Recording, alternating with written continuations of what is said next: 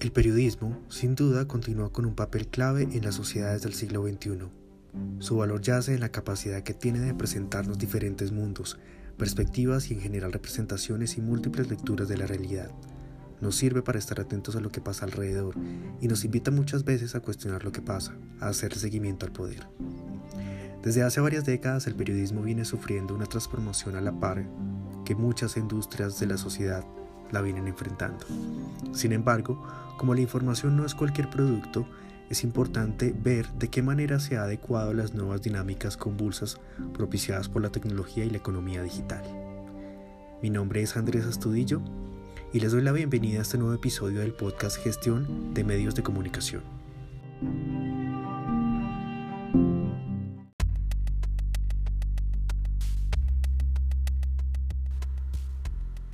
Hoy quiero retomar para ustedes una entrevista realizada en el 2019 a Víctor García Perdomo, periodista, investigador y director de la Maestría en Periodismo y Comunicación Digital de la Universidad de La Sabana.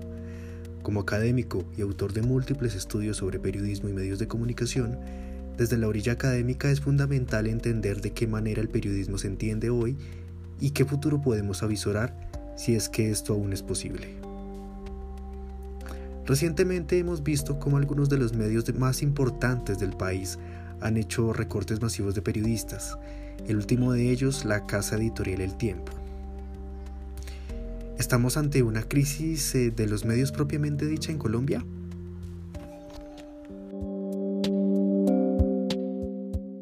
Los medios tradicionales, especialmente los periódicos,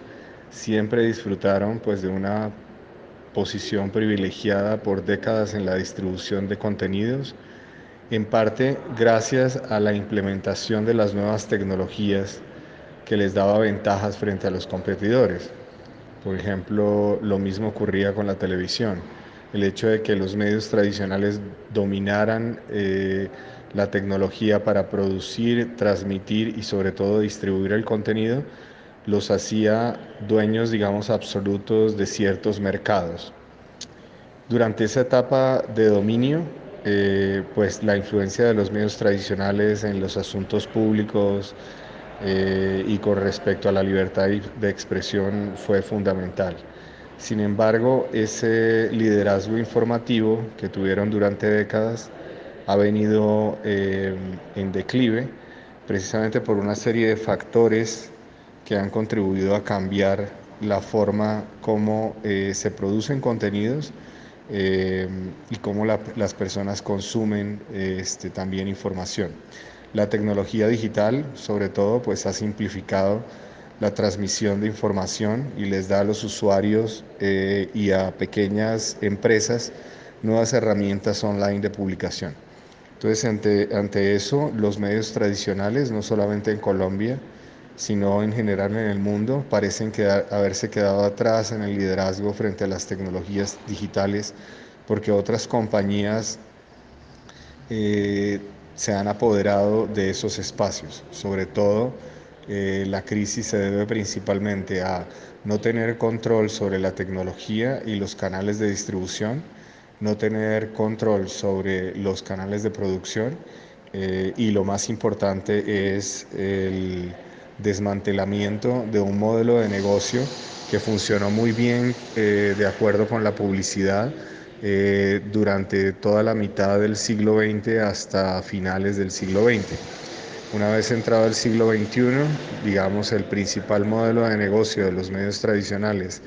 que era eh, la venta de contenidos, ser el enlace entre el contenido, la audiencia y las personas que querían publicitar algún producto, pues se, se rompió en los espacios en, en red y digitales y eso obviamente ha desmantelado el modelo tradicional de negocio. Sin embargo, los, los medios colombianos tuvieron muchísimo tiempo para prepararse porque esa oleada golpeó primero a, a, Estados Unidos, Europa. Sin embargo, pues no se, no se prepararon para ello terminar esa primera pregunta, diría que el discurso de crisis también ha sido fomentado desde los mismos medios tradicionales que constantemente le venden a la audiencia eh, que los medios están en crisis, es decir, ellos mismos hacen eco de esa idea de crisis, pero pensándolo bien, la sociedad en general vive una transformación eh, radical en muchos aspectos que hacen que, por ejemplo, otras compañías y otros sectores, eh, al igual que los medios, estén sufriendo también profundas transformaciones y sobre todo unos eh, cambios fundamentales en la forma de hacer negocios a través de la red. Y en ese sentido, la actual crisis que viven los medios de comunicación es a causa de sus modelos de negocio, los mismos periodistas o la revolución tecnológica en plena era digital. En general, eh, los procesos de convergencia o de transformación digital en las salas de redacción tradicionales han recaído sobre los periodistas, es decir, se cree que son los periodistas o los cambios de los periodistas por gente más joven los, lo, que, lo que hace que se pueda, digamos, un medio ajustar a los nuevos retos digitales. La verdad es que la crisis actual recae precisamente sobre el modelo de negocio y sobre la transformación digital. Eh, tener el control también de la tecnología es un asunto vital eh, para los medios eh, y por desventura pues las grandes empresas tecnológicas que han sabido cómo conectar digamos a las audiencias y atraparlas dentro de espacios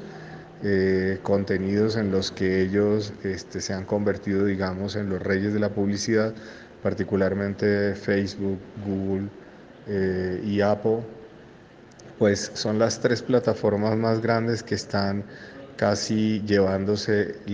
la gran cantidad de publicidad que hay en la Internet. Entonces, la actual crisis de los medios sí es causa de la transformación digital,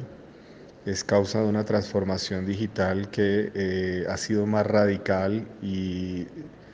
eh, intempestiva en algunos espacios. Eh, nosotros en Latinoamérica tuvimos un poco más de tiempo para adaptarnos a ese nuevo modelo de negocio, pero por desventura, digamos, se tomó esto como una cosa muy tibia, eh, que como decía yo, recaía sobre los periodistas, sobre el entrenamiento y la capacidad de los periodistas para producir contenidos multimediales y no, digamos, se trabajó fuertemente en cambiar el modelo de negocio o al mismo tiempo tratar de adaptarse a los nuevos cambios en la era digital. Entonces, eh, eso para responder a la segunda pregunta, la crisis actual yo creo que tiene que ver con el desmantelamiento del modelo de negocio y al mismo tiempo con la transformación digital y esa falta de flexibilidad de los medios para adaptarse a la nueva transformación digital.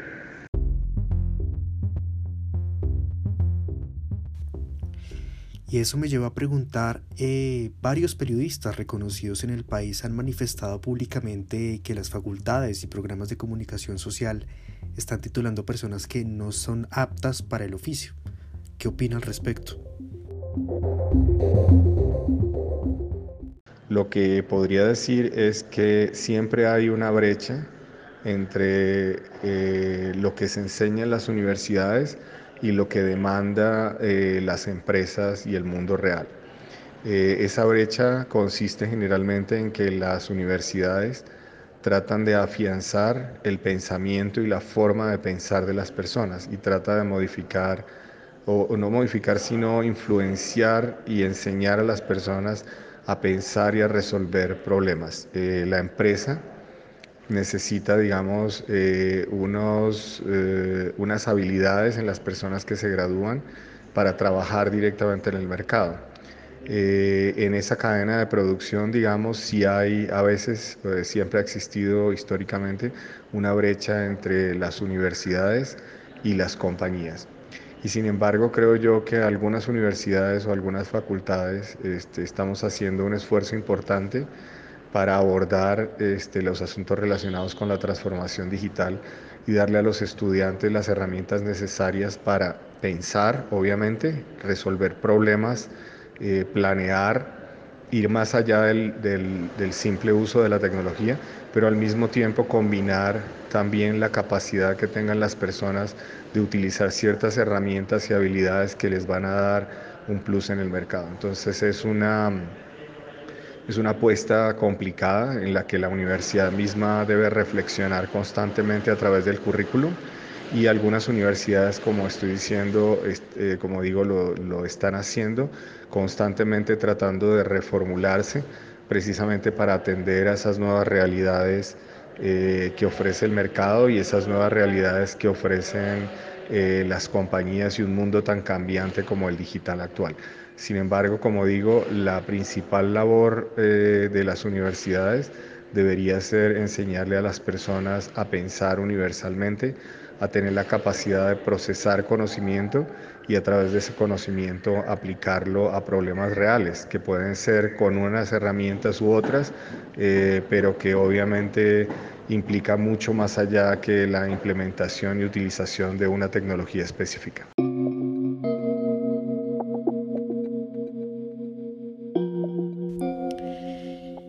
¿Cómo se están preparando las facultades y los programas de comunicación social ante los diferentes retos en la formación de nuevos periodistas? Periodismo ha sido siempre una profesión que ha sido muy débil teóricamente y tampoco ha tenido organizaciones fuertes que la protejan, por lo menos en Colombia. Entonces, esa debilidad desde lo teórico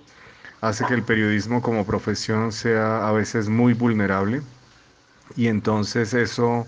digamos, de una u otra manera condiciona el hecho de que cada vez que una figura pública sale a decir que tal vez no es buena idea tener como profesión el periodismo, el periodismo eh, se resienta, eh, cosa que no ocurre con otras profesiones como por ejemplo la medicina, en la que generalmente los médicos nunca salen a decir que a pesar de la crisis, digamos, del sistema de salud de las EPS, nunca salen a decir eh, que habría que acabar con la medicina, sino que dan por sentado que la medicina es una profesión con una fuerte, un fuerte componente teórico y este, entonces eso hace pues menos vulnerable a algunas profesiones que al periodismo que tiene un, una fundamentación teórica muy débil tanto en Latinoamérica como en Estados Unidos Europa. Lo otro que condiciona eh, teóricamente el periodismo es libertad de expresión. La libertad de expresión es un tema muy importante y eso ha impedido, digamos, que el periodismo se vea como una profesión porque cualquier persona tiene eh, la capacidad de expresarse a través de las redes o a través de los blogs y eso hace que, que, pues en el fondo algunos piensen que cualquier persona es un periodista, pero obviamente los que trabajamos en la academia y tratamos de eh, fundamentar teóricamente y epistemológicamente el periodismo, entendemos que no es así, que el periodismo tiene un gran espacio dentro de la comunicación para convertirse o seguir siendo una profesión en todo el sentido de la palabra. Creo que hay algunas eh, facultades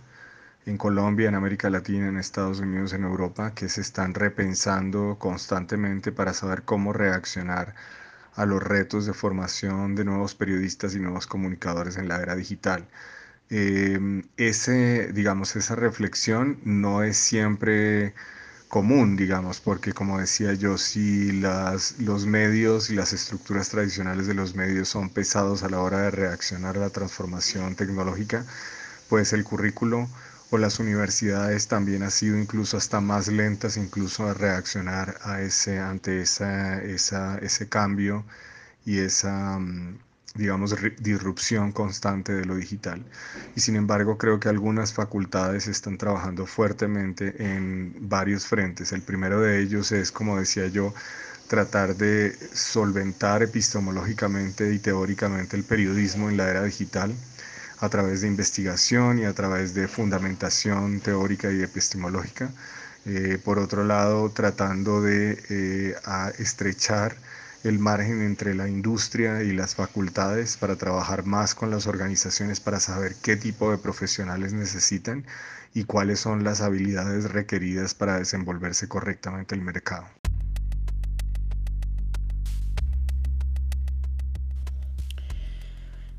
Y finalmente, profesor Víctor, eh, si los espacios en medios son cada vez más escasos, más reducidos, eh, para los nuevos y no tan nuevos comunicadores sociales y periodistas, ¿qué alternativas, oportunidades puede haber para ellos en este adverso contexto? Creo que nuevos medios están surgiendo, son medios más pequeños, eh, con menos capacidad, digamos, de contratar pero esos nuevos medios pequeños, esos nuevos proyectos pequeños están, digamos, generando un impacto importante en la forma como nosotros entendemos la comunicación y el periodismo. Esos nuevos medios no tienen la misma capacidad de absorción del mercado que tenían los grandes medios que están despidiendo a algunas personas. Creo que eh, eso habría que tenerlo en cuenta a la hora de pensar en el futuro eh, al mismo tiempo creo que algunos de los despidos en los medios tradicionales, pues particularmente algunos recientes en Telefónica o en el tiempo, también obedecen a un cambio, digamos, estructural y de perfil de lo que persiguen las redacciones con respecto a, su, a sus audiencias y a la producción de contenidos. Y sin duda, eh, a pesar de que se cierran algunas plazas tradicionales, se abrirán otros espacios más ligados a la tecnología y a la producción de contenidos en redes eh, que de pronto nos suplen todos los que se cierran desde el punto de vista tradicional, pero que sin embargo siguen siendo importantes para el futuro de la industria. Y esos nuevos espacios que se abren dentro de los medios tradicionales pues ya no van destinados a los periodistas tradicionales que escriben bien, sino está abierto o producen bien, sino que está abierto a personas que estén muy cercanas a la tecnología. Y un tercer aspecto pues es el emprendimiento. Eh, se cree que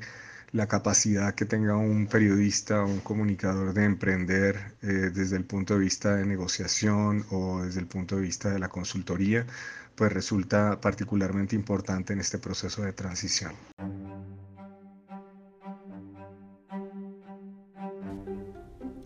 Y así hemos llegado al final de este episodio de gestión de medios de comunicación.